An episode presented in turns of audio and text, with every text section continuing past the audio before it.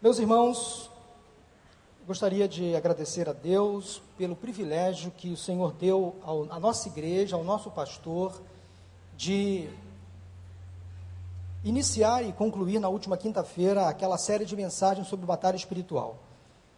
E um dos livros que o pastor Wander utilizou para aquela série de mensagens, do pastor Pascoal Piragini Júnior, nós temos ainda alguns poucos exemplares lá na secretaria, há mais ou menos 20 exemplares apenas. Então, se você quiser levar esses poucos exemplares, procure a secretaria da igreja após este culto. Quero também agradecer a Deus pela vida do Conca, ele está conosco nesta manhã. Fique de pé, Conca. Cadê o Conca? Ali. Deus abençoe. Ele está ali perto do Fabinho. Conca, Deus abençoe, que Deus o acompanhe, o ajude. Conca foi um frequentador assíduo de nossa igreja, frequentava sempre os cultos de quinta-feira, e ele sempre manteve-se fiel ao Senhor aqui conosco. Ele é assim mesmo, tímido, parece um adolescente, a gente quase não percebe ele da multidão, mas a nossa oração é que Deus o acompanhe, o abençoe lá na China. Leve o abraço do nosso pastor. Ele queria estar aqui hoje pela manhã como tricolor, ele está triste, coitado. Vamos orar pelo nosso pastor, que ele vai ficar muito preocupado com a sua saída do Fluminense. Vamos orar para Deus enviar um outro conca para fazê-lo feliz. Eu vou enviar um abraço seu, com certeza, ao nosso pastor. Está conosco também nesta manhã o irmão Aristides, filho pai da Cassandra, ele esteve internado lá no Barradó, esteve passou pelo vale da sombra da morte, foi operado, na nossa igreja intercedeu por ele. Cadê o irmão Aristides? Teve alta ontem e já está ali. Amém. Pastor Wander esteve lá visitando, pastor Tiago, eu também, muitos irmãos da igreja visitaram, a capelania, nós intercedemos a Deus pela vida dele, ele está ali já recuperado, que Deus o abençoe. Que Deus o sustente a cada dia.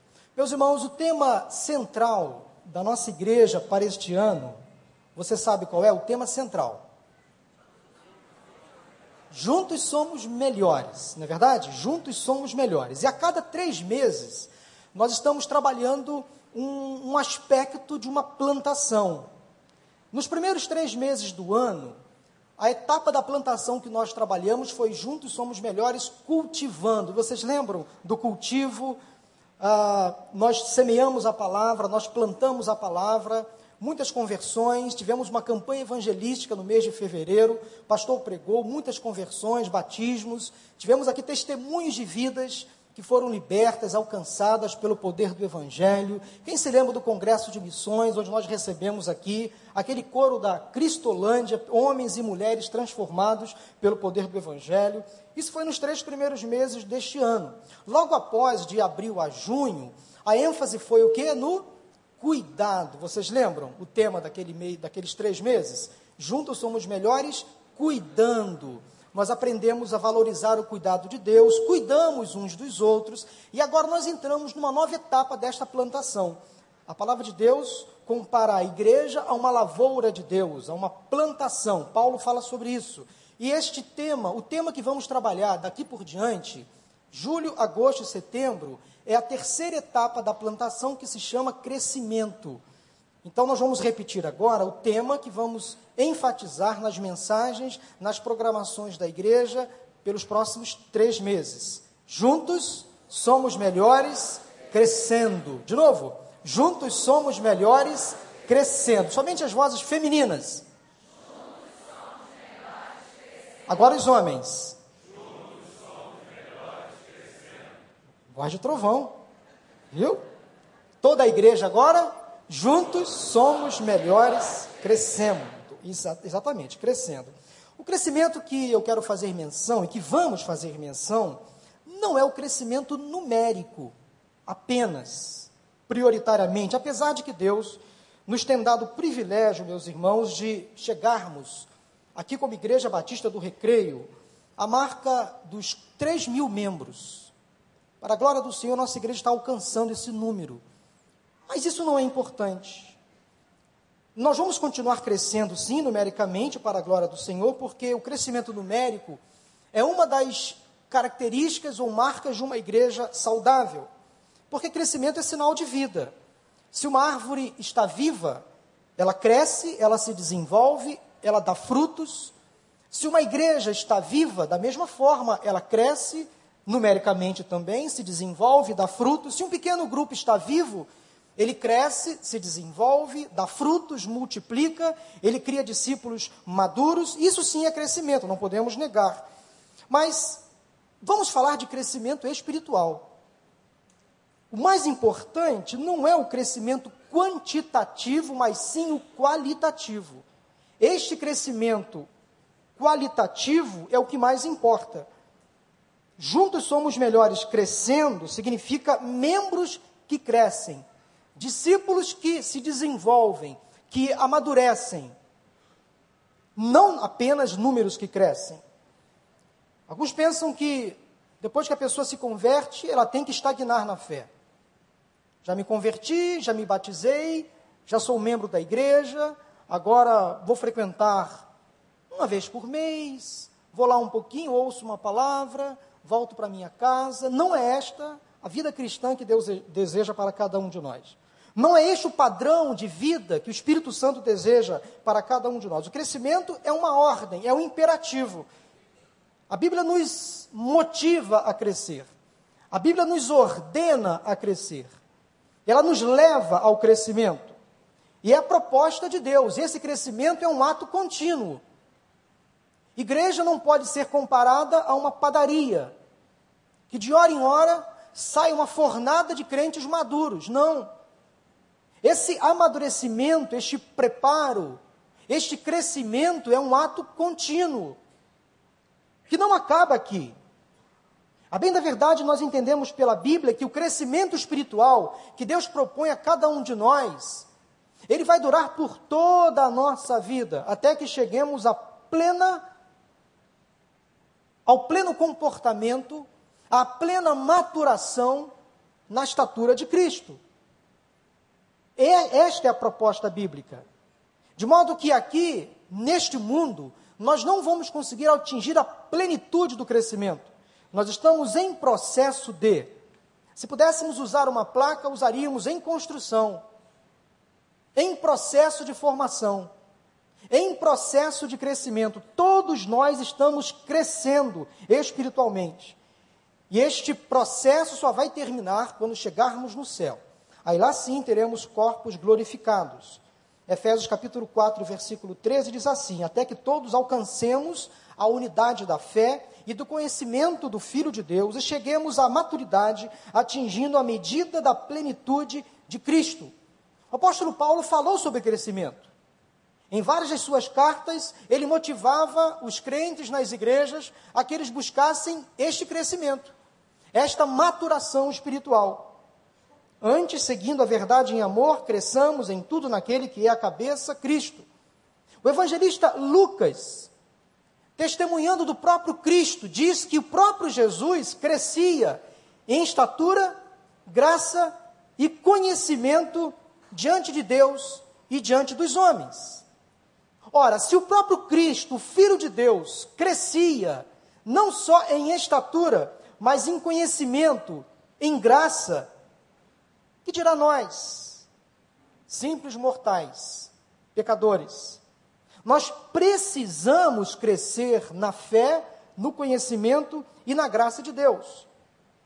Muitos autores bíblicos falam sobre crescimento. Mas para esta mensagem, para início de temática que vamos trabalhar sobre crescimento espiritual, eu quero falar sobre o que Pedro pensava sobre crescimento espiritual. Abra sua Bíblia inicialmente em 2 Pedro, capítulo 3, lá no Novo Testamento, lá quase no final, antes das cartas de João. Quero fazer menção ao que Pedro escreveu sobre crescimento. Pedro falou sobre este assunto. Segunda carta do apóstolo Pedro, segunda Pedro, capítulo 3, vamos ler o final, os dois últimos versículos desta carta. Da segunda carta do apóstolo Pedro, segunda Pedro 3, 17 e 18. Enquanto você vai procurando, eu queria dizer que para início de conversa, então, nós precisamos entender o propósito dessas duas cartas de Pedro. Na primeira carta, Pedro previne os crentes ensinando-lhes a lidar com os inimigos externos. Havia inimigos que estavam do lado de fora da igreja. O governo romano atacava a igreja. Os imperadores atacavam a igreja. Havia então inimigos externos, inimigos políticos, que se levantavam contra a igreja. Mas nessa segunda carta, o que Pedro quer orientar os cristãos é sobre inimigos internos, ou seja, pessoas que já existiam dentro da igreja, que lutavam contra os ensinos do cristianismo. Então, o que Pedro quer dizer aqui para os crentes é que eles deveriam estar atentos, preparados, crescidos espiritualmente, para que não se influenciassem por doutrinas estranhas, por heresias que começavam a brotar de dentro da igreja, de dentro para fora.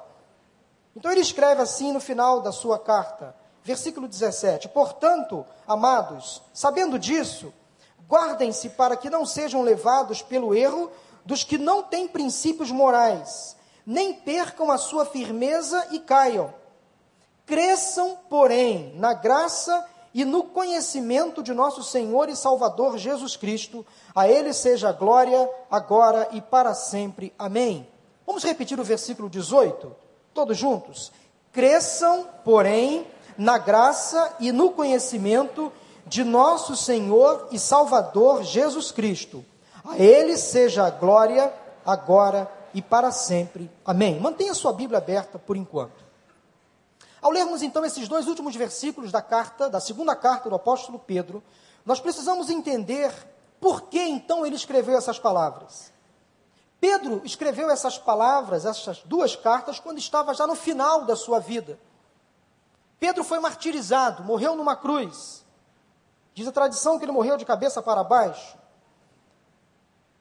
Ele então, antes da sua morte, ele desejou então instruir os, instruir os crentes sobre este assunto a necessidade de cada crente buscar uma fé madura, uma fé consistente, ou seja, um crescimento espiritual autêntico e genuíno. Apenas para lembrar, não quero ser repetitivo, mas quem sabe há alguém entre nós, um ouvinte menos atento, talvez desconhecedor da Bíblia. Este Pedro aqui, irmãos, é o mesmo Pedro discípulo. Aquele mesmo Pedro pescador, homem rude, de pouca fé, fé oscilante, fé imatura. Aquele discípulo que foi capaz de negar Jesus três vezes. Aquele discípulo destemperado, que quando Jesus foi para ser pego pelos, pelos, soldado, pelos soldados romanos, esse mesmo Pedro se lançou à frente, pegou a espada de um dos soldados, arrancou-lhe a orelha. Jesus teve que consertar, colocar a orelha de volta no lugar daquele soldado. Este mesmo Pedro que um dia permitiu ser oprimido por Satanás, falou em nome de Satanás e foi repreendido por Jesus. Este mesmo Pedro que quis andar por sobre as águas e afundou, e Jesus o levantou. Este mesmo Pedro que agora, maduro, com fé firmada no Senhor, é capaz agora de instruir a igreja, de aconselhar os discípulos mais novos. É assim que Deus faz na vida de uma pessoa que deseja ser tratada por Ele. É assim que Deus faz com um crente imaturo na fé, que deseja atingir a um nível de maturidade espiritual. Pedro permitiu ser tratado por Cristo. Ele admitiu as suas falhas, as suas impossibilidades, e cresceu na fé e no conhecimento da graça de Deus. Pedro, para nós, é um exemplo de um homem que começou do zero e chegou ao dez. Chegou à perfeição espiritual. Ele passa a ser um exemplo para todos nós. Foi pastor de ovelhas. Ele experimentou de fato um crescimento exponencial. Meus irmãos, então, um crescimento é um imperativo na vida de todo crente, é uma ordem que o Senhor nos dá. Todo crente, quando se converte, ele recebe os primeiros cuidados, o primeiro tratamento, aquele tratamento emergencial mas chega um momento que esse novo crente ele precisa andar por conta própria. Portanto, é um imperativo, é uma ordem que Deus dá a cada um de nós. Crescimento.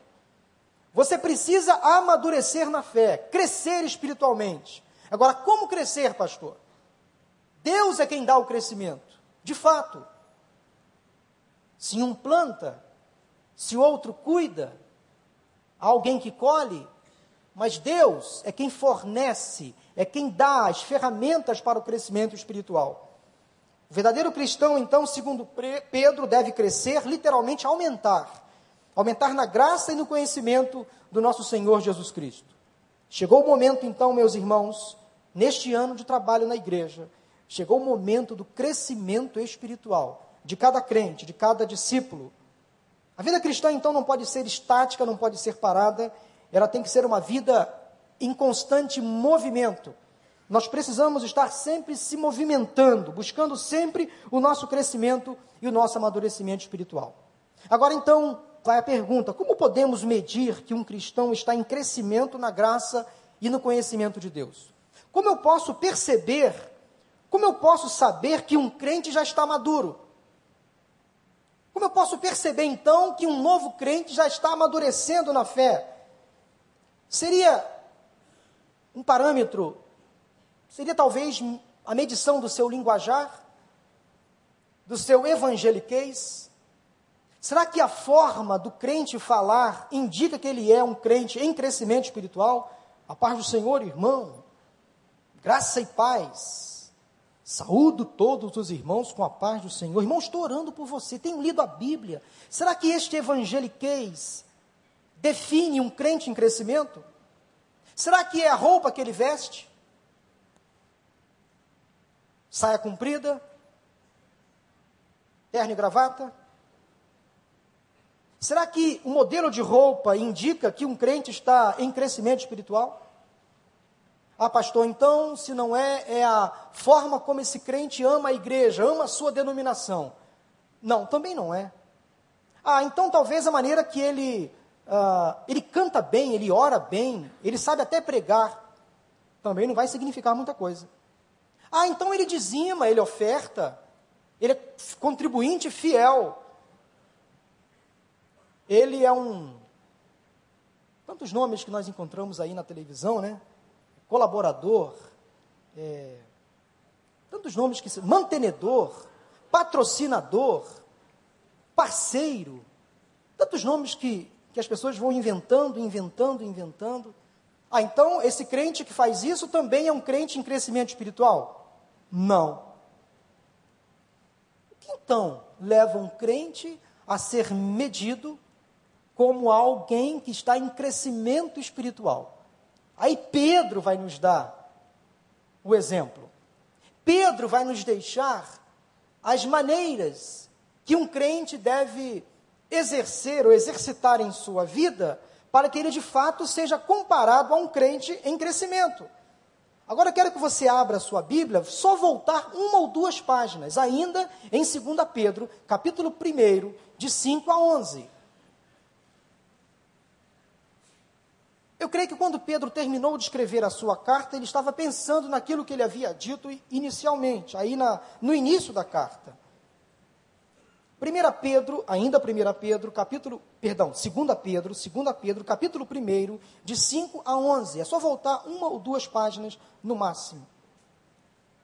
Diz assim: Por isso mesmo, empenhem-se para acrescentar a sua fé a virtude, a virtude o conhecimento, ao conhecimento o domínio próprio, ao domínio próprio a perseverança, a perseverança a piedade, a piedade a fraternidade e a fraternidade, o amor.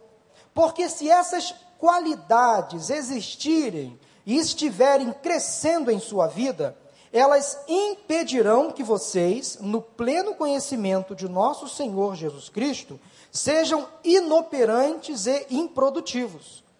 Todavia, se alguém não as tem, está cego, só vê o que está perto, esquecendo-se da purificação dos seus antigos pecados. Portanto, irmãos, empenhem-se ainda mais para consolidar o chamado e a eleição de vocês, pois se agirem desta forma, jamais tropeçarão, e assim vocês estarão ricamente providos quando entrarem no reino eterno de nosso Senhor e Salvador Jesus Cristo. Amém? Oito qualidades para um cristão em crescimento.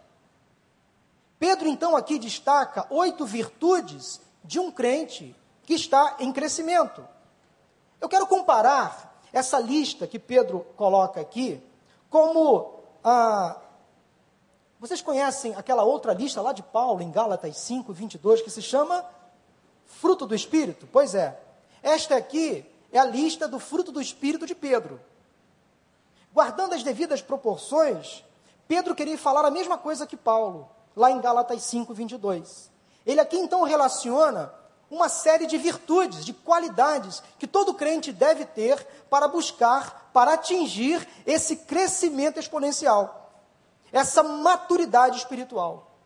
Então, nós vamos agora analisar cuidadosamente cada parte deste fruto que Pedro aqui coloca. Quais são então as marcas de um cristão em crescimento? Quais são as qualidades que um cristão deve ter para buscar então o seu crescimento espiritual?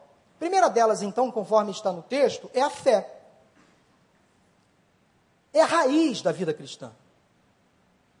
Pedro fala que a fé que temos, ela é uma fé valiosa. Aí no primeiro versículo da segunda carta, ele fala sobre isso. Ele fala desta fé valiosa, ou, seja, Pedro valorizava a fé que tinha alcançado em Jesus. A nossa fé cristã, é baseada na pessoa, obviamente, de Cristo. Eu me baseio nele, eu vivo através dele. Pedro então sabia valorizar a fé que tinha alcançado em Jesus. A fé é o início do nosso relacionamento com Cristo. A Bíblia diz em Efésios 2, 8 e 9 que pela graça nós fomos salvos por meio da fé. Então existe a fé salvadora, aquela fé que nos leva ao Senhor Jesus, que nos leva a um encontro pessoal de salvação em Cristo. Mas também a outra fé, a fé se manifesta de uma outra maneira. É a fé que nos leva então a um relacionamento, a uma confiança íntima num Deus que eu não consigo enxergar, num Deus invisível, mas real. Parece uma coisa louca confusa. Como é que eu vou acreditar em alguém que de fato existe, mas eu não vejo? Eu apenas sinto. O que me leva a crer na existência de Deus é a fé. A fé também se manifesta na esperança da eternidade. Como é que eu vou viver uma vida cristã sabendo que o meu futuro espiritual está garantido no céu? A certeza da salvação é fruto da fé. Então a fé se manifesta inicialmente na conversão, ela vai se manifestando na vida cristã, ao longo da vida cristã, nessa confiança, nessa intimidade com um Deus, com um Cristo que eu não vejo, mas sei que existe porque eu sinto a presença dele. E a fé também se manifesta na eternidade, nessa esperança da vida eterna em Cristo Jesus. A melhor definição de fé é aquela que encontramos lá em Hebreus capítulo 11, versículos 1 e 6. Ora, a fé é a certeza daquilo que esperamos e a prova das coisas que não vemos. Sem fé é impossível agradar a Deus, pois quem dele se aproxima precisa crer que ele existe e que recompensa aqueles que o buscam.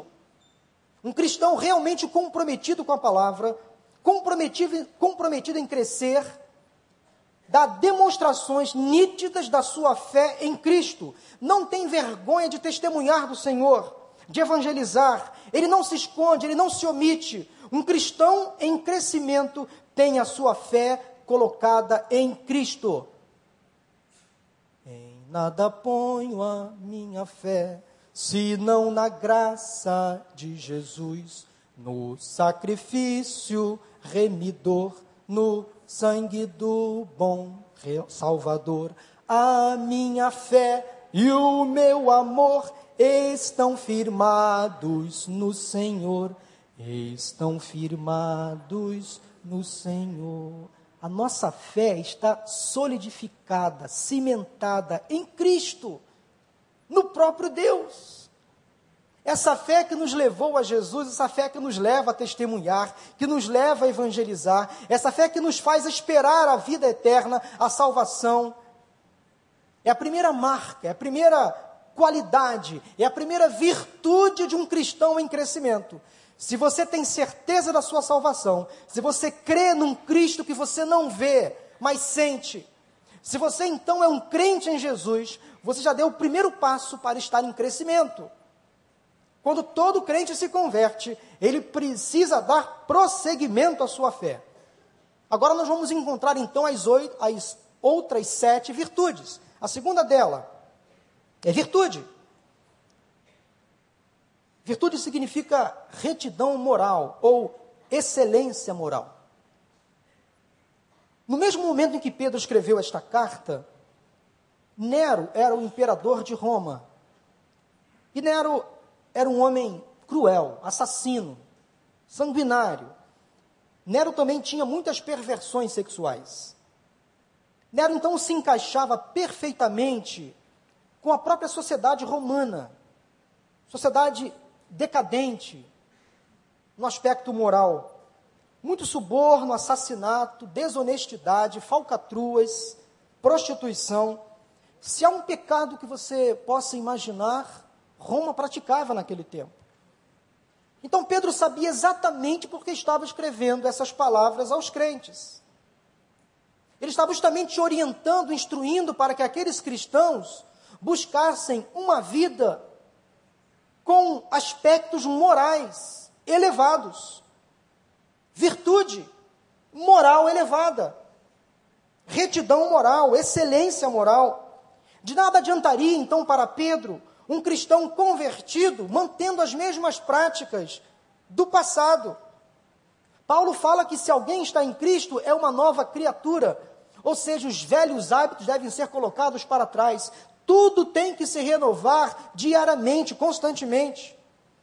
Meus irmãos, muitas vezes nós, crentes em Jesus, somos tentados, somos até desafiados a fazer negociatas com chavos. Vivemos em uma sociedade, infelizmente, muito parecida com a sociedade romana daquela época de Pedro. Sociedade envolvida com ilegalidades, com falcatruas, com atos escusos, desonestos. Fazer negócio hoje é difícil, confiar no outro é difícil. Nós somos então desafiados a fazer o que é certo, o que é correto, o que é honesto, o que é moral, mesmo quando as pessoas não estão olhando. Eis aí o grande desafio. Eu não sei que ninguém está me vendo.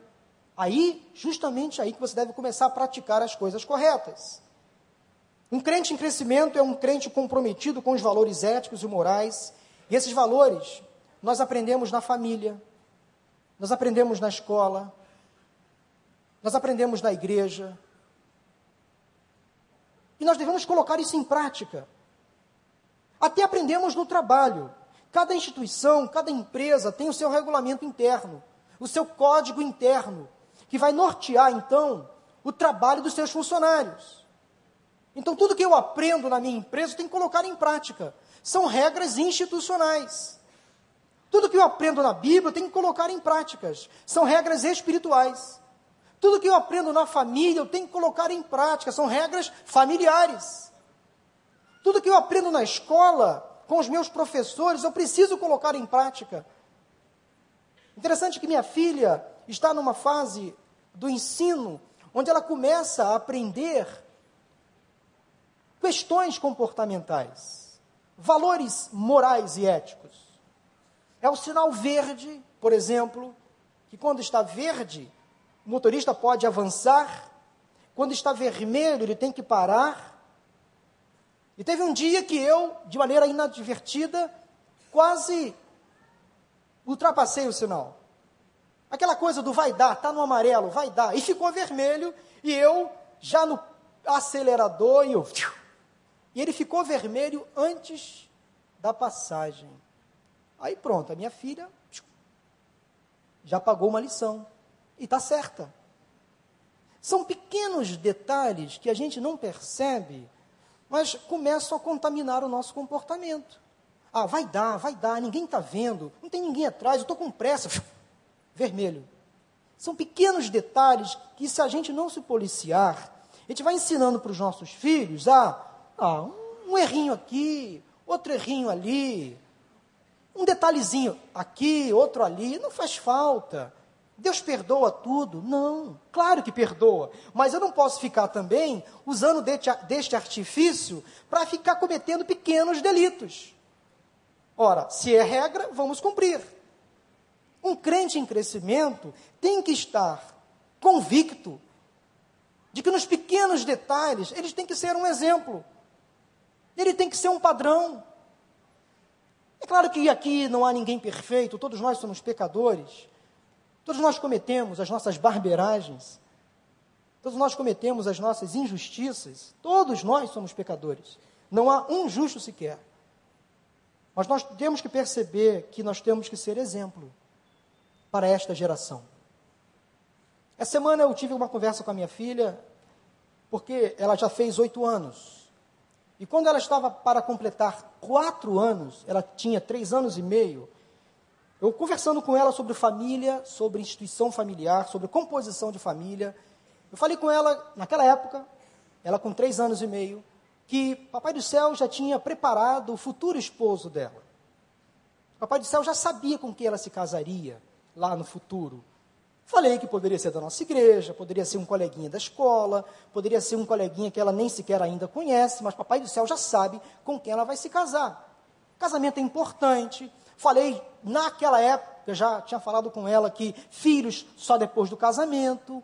Aí ela pensando, pensando, pensando, ela saiu com a seguinte tirada: Pai, quando eu crescer e me casar, eu quero, eu quero que o meu marido seja igual a você. Eu já contei essa experiência aqui. Três anos e meio. Aí eu fiz a prova agora dos nove com ela. Ela completou oito anos agora em março. Aí, responsabilidade, irmãos. Já não é mais uma criança de. Ela fez sete anos, perdão, Davi. Davi me corrigiu. Ela fez sete anos agora em março. Valeu, Davi. É bom pregar com plateia, né? Ele está ali só me, me ajudando, meu filho Davi. Aí eu perguntei para Isabel, logo após, ela fe... logo após ela ter completado sete anos, filha, você lembra? Aí contei para ela a história. Eu falei, lembro, pai. É porque você já contou essa história várias vezes, né, pai, na igreja? Eu lembro. Tá bom. Você continua mantendo, filha, aquela mesma ideia que você teve lá atrás? Ou seja, você gostaria que o seu futuro marido fosse igual ao seu pai? Aí eu fiquei na expectativa da resposta, porque eu conheço a minha filha. Aí ela, com toda a firmeza e certeza, respondeu: Sim, pai. Sim. Meus irmãos, aquela resposta me deu um alívio, confesso. Claro. Eu tenho que continuar mantendo. Eu tenho que ser um exemplo de pai, de marido, porque se eu deixar de ser esse exemplo de marido, de pai, em quem ela vai se espelhar? É claro que aquela resposta da minha filha me manteve de pé. Falei, que bom, Senhor, obrigado.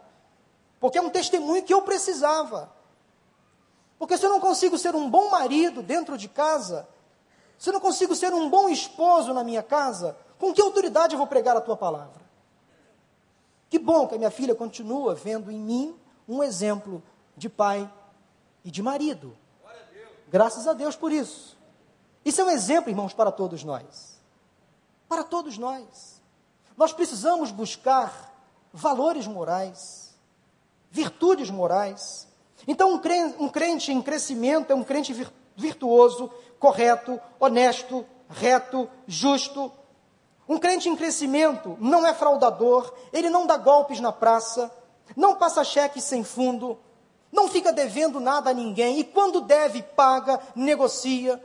Não finge que as coisas estão do jeito que estão, não, ele tem que ir atrás. Um crente em crescimento não aceita suborno, não faz caixa dois. Um crente em crescimento paga os seus impostos em dia, faz a sua declaração do imposto de renda de maneira correta, não burla. Está vendo como é difícil ser crente? É muito difícil. Um crente em crescimento compra as coisas com nota fiscal, Gente, é difícil ser crente, não é, Ruth? Tudo com nota fiscal. Não pode ter nada sem nota. É o que diz a nossa gerente financeira aqui na igreja. Tudo com nota. Está certo. Está certo. Meus irmãos, como é difícil ser crente. Mas vale a pena. A segunda qualidade, então, na vida de um crente em crescimento é que ele é um crente com virtudes. A terceira qualidade é o conhecimento, anote: conhecimento. O conceito e aplicação do verdadeiro conhecimento ocupa um papel de destaque na carta de Pedro. Pedro estava combatendo então doutrinas heréticas, e um dos melhores antídotos para combater a heresia é a declaração do conhecimento verdadeiro, ou seja, se eu conheço a Cristo, se eu conheço a pessoa de Deus, eu posso ficar tranquilo, nada vai me abalar. E conhecereis a verdade, a verdade vos libertará. Nós precisamos, meus irmãos, conhecer o Senhor Jesus. Escrevendo na primeira carta, Pedro diz assim, no capítulo 3, versículo 15: Antes santifiquem Cristo como Senhor em seu coração, estejam sempre preparados para responder a qualquer pessoa que lhes pedir a razão da esperança que há em vocês. Eu preciso conhecer Jesus. Eu preciso saber quem Ele é. Uma vez um irmão de nossa igreja veio sugerir, me sugerir que eu levasse ao pastor da igreja, o pastor Vander, que nós fizéssemos uma série de mensagens sobre um determinado livro que fez muito sucesso, um livro secular, que trazia algumas informações distorcidas sobre a pessoa de Deus. Fantasiava um pouco a pessoa de Deus.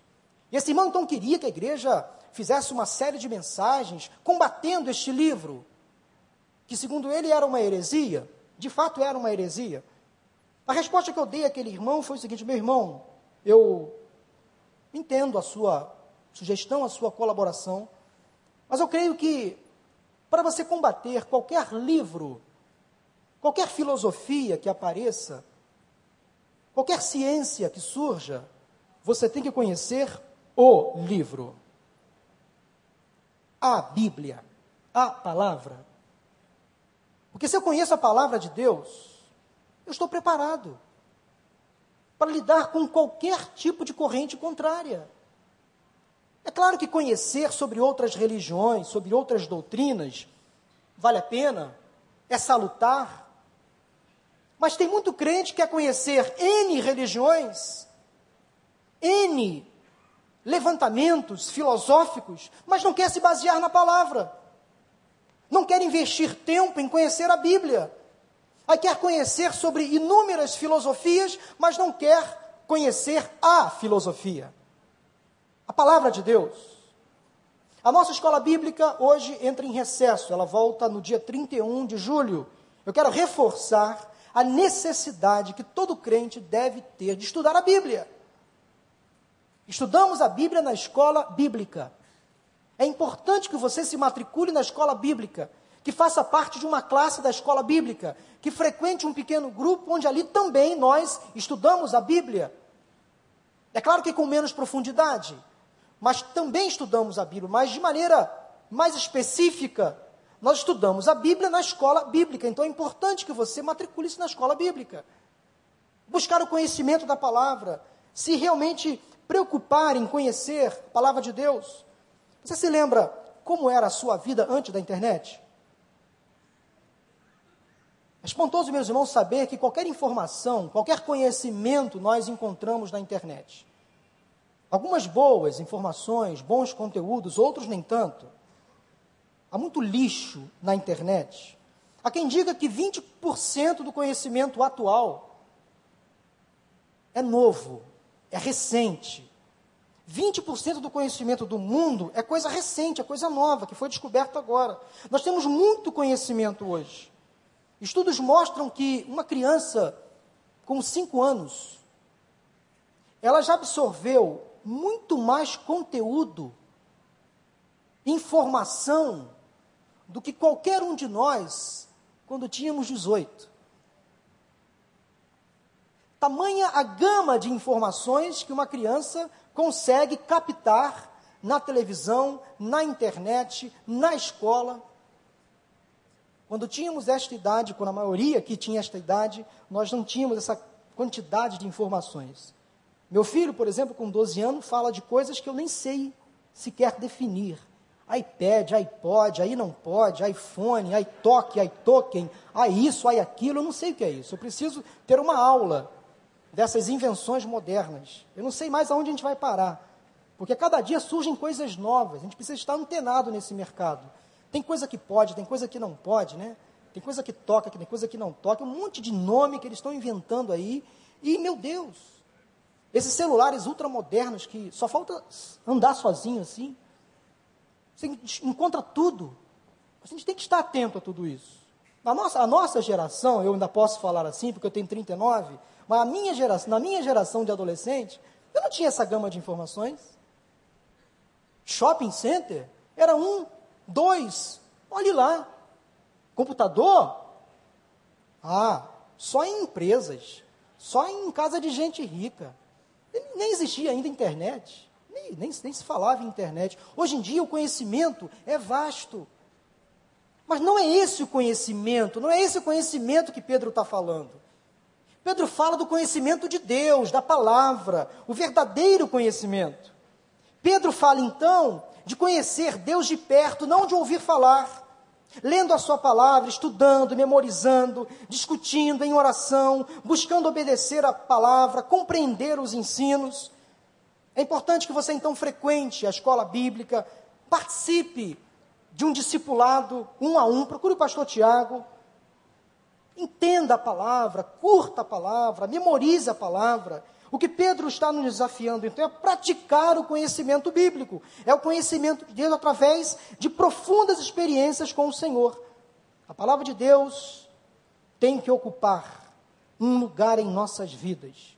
Não basta ela ocupar um lugar em nossas casas. Ela tem que ocupar um lugar em nossas vidas. Um cristão em crescimento é um cristão que conhece a pessoa de Jesus. Oséias 6,3 diz assim: Conheçamos o Senhor, esforcemos-nos por conhecê-lo. A quarta qualidade de um crente em crescimento é o domínio próprio. Segundo Pedro, então, conhecimento cristão leva ao domínio próprio. Domínio próprio na linguagem moderna, meus irmãos, é o mesmo que segurar a onda, ficar frio, não esquentar a cabeça, é ter autocontrole. Eu costumo dizer para os novos crentes ali na classe que o crente com domínio próprio, ele tem que aprender a engolir sapos. Então, a barriga do crente vira um pântano. Ele tem que aprender a segurar a onda, a engolir sapos. Vira um pântano, cheio de sapo aqui dentro. Tem que segurar a onda. Ter domínio próprio é uma marca de um crente em crescimento. É ter autocontrole, ou seja, dominar o humor, as paixões, ao invés de ser controlado por eles. De modo que quando temos humor, raiva, felicidade, paixões, ou a nossa própria sexualidade, esses devem ser expressos e vividos de acordo com os ensinamentos da Bíblia e poder do Espírito Santo. As paixões não podem me dominar.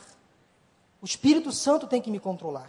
E se eu me submeter ao controle de Deus, o meu humor e as minhas paixões realmente vão me ajudar em vez de me levar a um problema. Um cristão então deve aprender a dominar a forte tendência que há dentro dele, que o leva a pecar. Deve aprender a controlar os seus impulsos, os seus olhares, os seus pensamentos. Eu aprendi uma coisa muito interessante com o pastor Roberto Lai. Ele disse que todo crente, quando se converte, recebe o Espírito Santo. Ele é batizado com o Espírito Santo. Mas os hormônios não são batizados com o Espírito Santo. Os nossos hormônios não se convertem, sabiam disso? Os nossos hormônios não são convertidos. É verdade. Então, se você não aprender a controlar os seus impulsos, os seus hormônios vão levar você ao pecado. O cristão então precisa ser assim, ter autocontrole, domínio próprio, precisa aprender a controlar a velha natureza, o velho homem, os velhos hábitos, as velhas paixões, os velhos impulsos e prazeres. Muitas vezes, meus irmãos, nós seremos castigados, humilhados, ofendidos, atacados, perseguidos, caluniados, difamados. Mas nós precisamos manter a estrutura. Não devemos sair da graça, do conhecimento de Deus. O crente não pode ser um bobo, como muitos dizem, um otário ele tem que lutar sim pelos seus direitos, mas tem que aprender a se controlar. O crente não pode xingar, não pode brigar, não deve, não faz bem. Partir para tirar satisfação com qualquer um, tem que aprender a controlar o velho homem, tem que segurar a onda. Um cristão tem que ser temperado. Então, um cristão em crescimento é um cristão que tem o quê? Domínio próprio. Domínio próprio. A quinta qualidade de um cristão em crescimento, perseverança. No dicionário, perseverar significa continuar, persistir numa opinião, num costume que seja bom, conservar-se firme e constante num sentimento, numa resolução.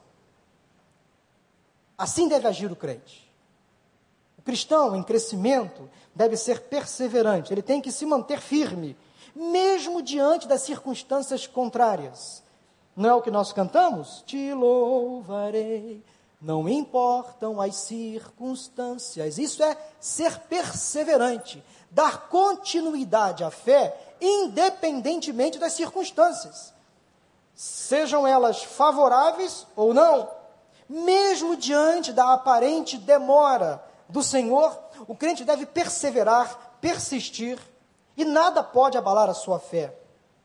Perseverar é aprender a confiar e a descansar plenamente, a confiar no Senhor, crendo que dele virá a resposta, a solução, crendo que ele sim está certo, ele tem a solução. Perseverar então é aprender a ver todas as circunstâncias como vindas das mãos do nosso Deus, do nosso Pai amoroso, que em seu tempo há de suprir todas as nossas necessidades. Persevere, aguarde, espere no Senhor, aguarde dele a resposta, a solução, o milagre. Não caia na graça, não saia da fé, aguarde no Senhor, persevere. Essa é a quinta qualidade, a quinta virtude de um crente em crescimento. O oposto de perseverança é ser oscilante ou instável.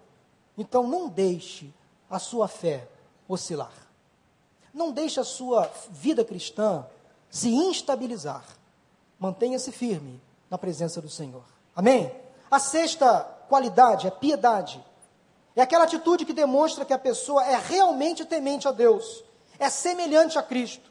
Um piedoso, um crente piedoso, é aquele que escolhe viver uma vida de santidade, viver em pureza e em serenidade, viver uma vida de coragem, de autenticidade, confiança no meio de tudo que vier pela frente. A piedade é uma vida de devoção à pessoa de Deus é estar constantemente em Sua presença contínua, experimentando do seu poder, da sua graça, da sua misericórdia. É uma reverência a Deus em cada aspecto de nossas vidas. É viver uma vida de íntima comunhão, companhia com Deus. É ser amigo de Deus. Olha, eu me torno tão íntimo de Deus, eu sou tão parecido com Cristo, que eu passo a olhar com os olhos de Cristo. Eu passo a falar com a boca de Cristo. Eu passo a pensar com a mente de Cristo. Eu passo a viver com a vida de Cristo. Por isso que um crente piedoso é aquele crente que tem compaixão, que tem empatia, que se coloca no lugar do outro, que vai além, que excede, que pratica boas obras, que é doador de si e das coisas. Ter piedade é você ter empatia pelo outro, é se colocar no lugar, é chorar com o outro, é sorrir com o outro. Um cristão piedoso é um cristão que está em crescimento. É você quando se coloca no lugar do outro. A sétima qualidade de um cristão em crescimento é a fraternidade. É o que Pedro diz. Pedro então destaca que a sétima qualidade na vida de um cristão é a fraternidade, que é uma natural afeição por todos os crentes, por todos aqueles que pertencem à família da fé manter amizade e comunhão com os domésticos da fé, não só com aqueles que são da sua igreja local, mas com todos os cristãos. Nós cristãos, então, meus irmãos, precisamos ser fraternos, porque nós pertencemos a uma fraternidade. Não necessariamente no mesmo local físico, mas juntos em unidade, no nome daquele que nos une, Cristo Jesus, um desejando o bem para o outro. Fraternidade, fazer parte de uma fraternidade, vai muito além do que uma simples e mera compreensão. Significa então cada um assumir as suas responsabilidades, as suas fraquezas, as suas feridas, os seus pecados, as suas expectativas e compartilhar um com os outros. É orar uns pelos outros, é prestar contas uns aos outros. Você já tem alguém para prestar contas? Alguém de sua íntima confiança? Se não tem, procure. Eu presto contas para minha esposa. Eu presto contas para o meu pastor. São pessoas a quem eu confio. Eu posso abrir o meu coração. Você precisa estabelecer alguém para ser o seu prestador de contas. Isto é fraternidade. É quando você confia em alguém. E este alguém também confia em você. Tome um olhar, então, de fraternidade para a pessoa que está aí ao seu lado. Será que a pessoa que está ao seu lado, por exemplo, sabe o que você está passando agora, o que você está sentindo? Nós precisamos, irmãos, então, como igreja, estarmos unidos.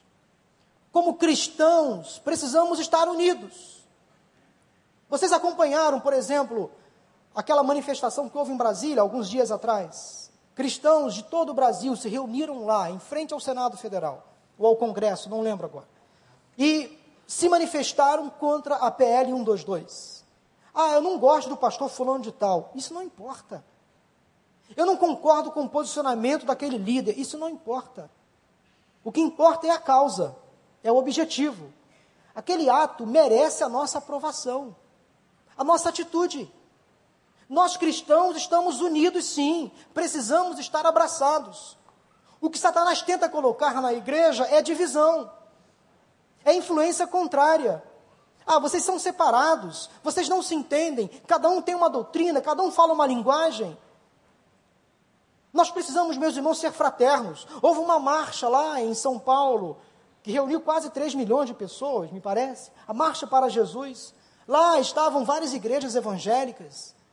Ah, eu não gosto desse movimento. Tudo bem, é, um, é, um, é uma questão pessoal. Mas não denigra a imagem do projeto, a importância desta atitude. Marchar para Jesus, sim, nós temos valores, nós temos princípios, nós temos uma Bíblia que é a nossa regra de fé e prática. Nós precisamos nos unir. Não pode mais haver separações, barreiras, divisões entre denominações, entre igrejas até igrejas vizinhas, da mesma denominação, que parece que não se suportam, que não se aceitam, que falam mal uma das outras. Pastores falando mal de pastores de outras igrejas, às vezes no mesmo bairro, da mesma denominação. Irmãos falando mal uns dos outros. Isso não pode acontecer, é o que o diabo quer. Ver o reino de Deus desfacelado, ver a igreja do Senhor dividida, isso não pode acontecer entre nós. Há uma igreja presbiteriana aqui ao nosso lado. São nossos irmãos, não são primos. São nossos irmãos. Ao passarmos por ali, abençoe aqueles irmãos. Eu procuro sempre, eu venho aqui pela rua, essa rua aqui é Ernesto Pinheiro. Eu entro ali do lado do McDonald's. Quando eu passo ali, eu sempre reduzo, venho, venho bem devagarzinho. Bem devagar. Reduzo muito, passo devagarzinho.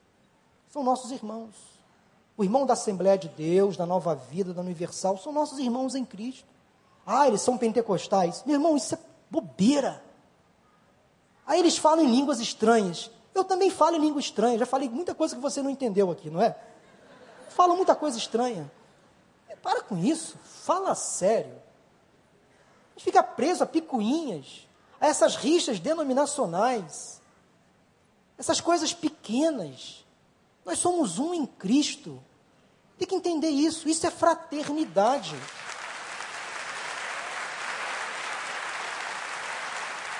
A gente precisa crescer. Tem gente que pensa que só Batista vai para o céu. Ah, então vai para um céu particular. Porque no meu céu vai ter Batista, vai ter Assembleiano, vai ter até católico. Meu Deus! Alguém duvida? Eu estou dando um nó na cabeça de muitas pessoas aí. Alguém duvida que vai ter católico no céu? Por favor. Quem salva é Cristo. Cristo é quem salva. Não são as imagens, não são os santos, não é o Papa e não é a igreja, é Cristo. Ele é o autor da salvação. Ele é Jesus. Então, meus irmãos, vamos parar com essas divisões, essas mesquinharias, essas discussões tolas, de que você tem um espírito, eu não tenho, você é ou não é, uns têm unção, outros não são. Para com esse negócio. Né? A bem da verdade, é, tem, tem muitas denominações que dizem que eu tenho que correr com a mensagem, meu Deus, o pastor Wander vai me chamar a atenção. Diz uma historinha que um barco naufragou e aí dois crentes batistas caíram numa ilha. Aí, porque nos acusam, muitas, muitas denominações acusam os batistas de serem meio que esquisitos, separatistas, né, exclusivistas. Aí os dois crentes batistas chegaram num, numa ilha deserta. O primeiro deles disse: Eu vou fundar a primeira igreja batista da ilha. O segundo, eu vou fundar a segunda igreja batista da ilha. Para com esse negócio de, irmão, estamos no mesmo saco. Fazemos parte da mesma equipe, do mesmo time. Servimos ao mesmo Cristo, ao mesmo Senhor. Vamos olhar para frente. Amém? Misericórdia, já falei demais. A oitava qualidade de um cristão em crescimento, já vou acabar a mensagem, é o amor. É o amor. A maior de todas as qualidades é aquela atitude generosa, altruísta, incondicional, que nos move em direção ao próximo para promover o bem. Jesus foi aquele que melhor definiu o amor, porque ele praticou o amor.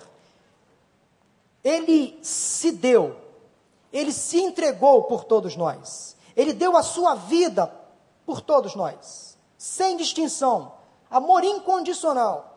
Para entendermos, meus irmãos, com profundidade, vou fazer um teste agora com vocês, muito rápido. O amor de Jesus por nós, olhe para a pessoa que está aí ao seu lado. Pode ser o seu cônjuge, pode ser uma pessoa que você não conhece. Olhou? Ok.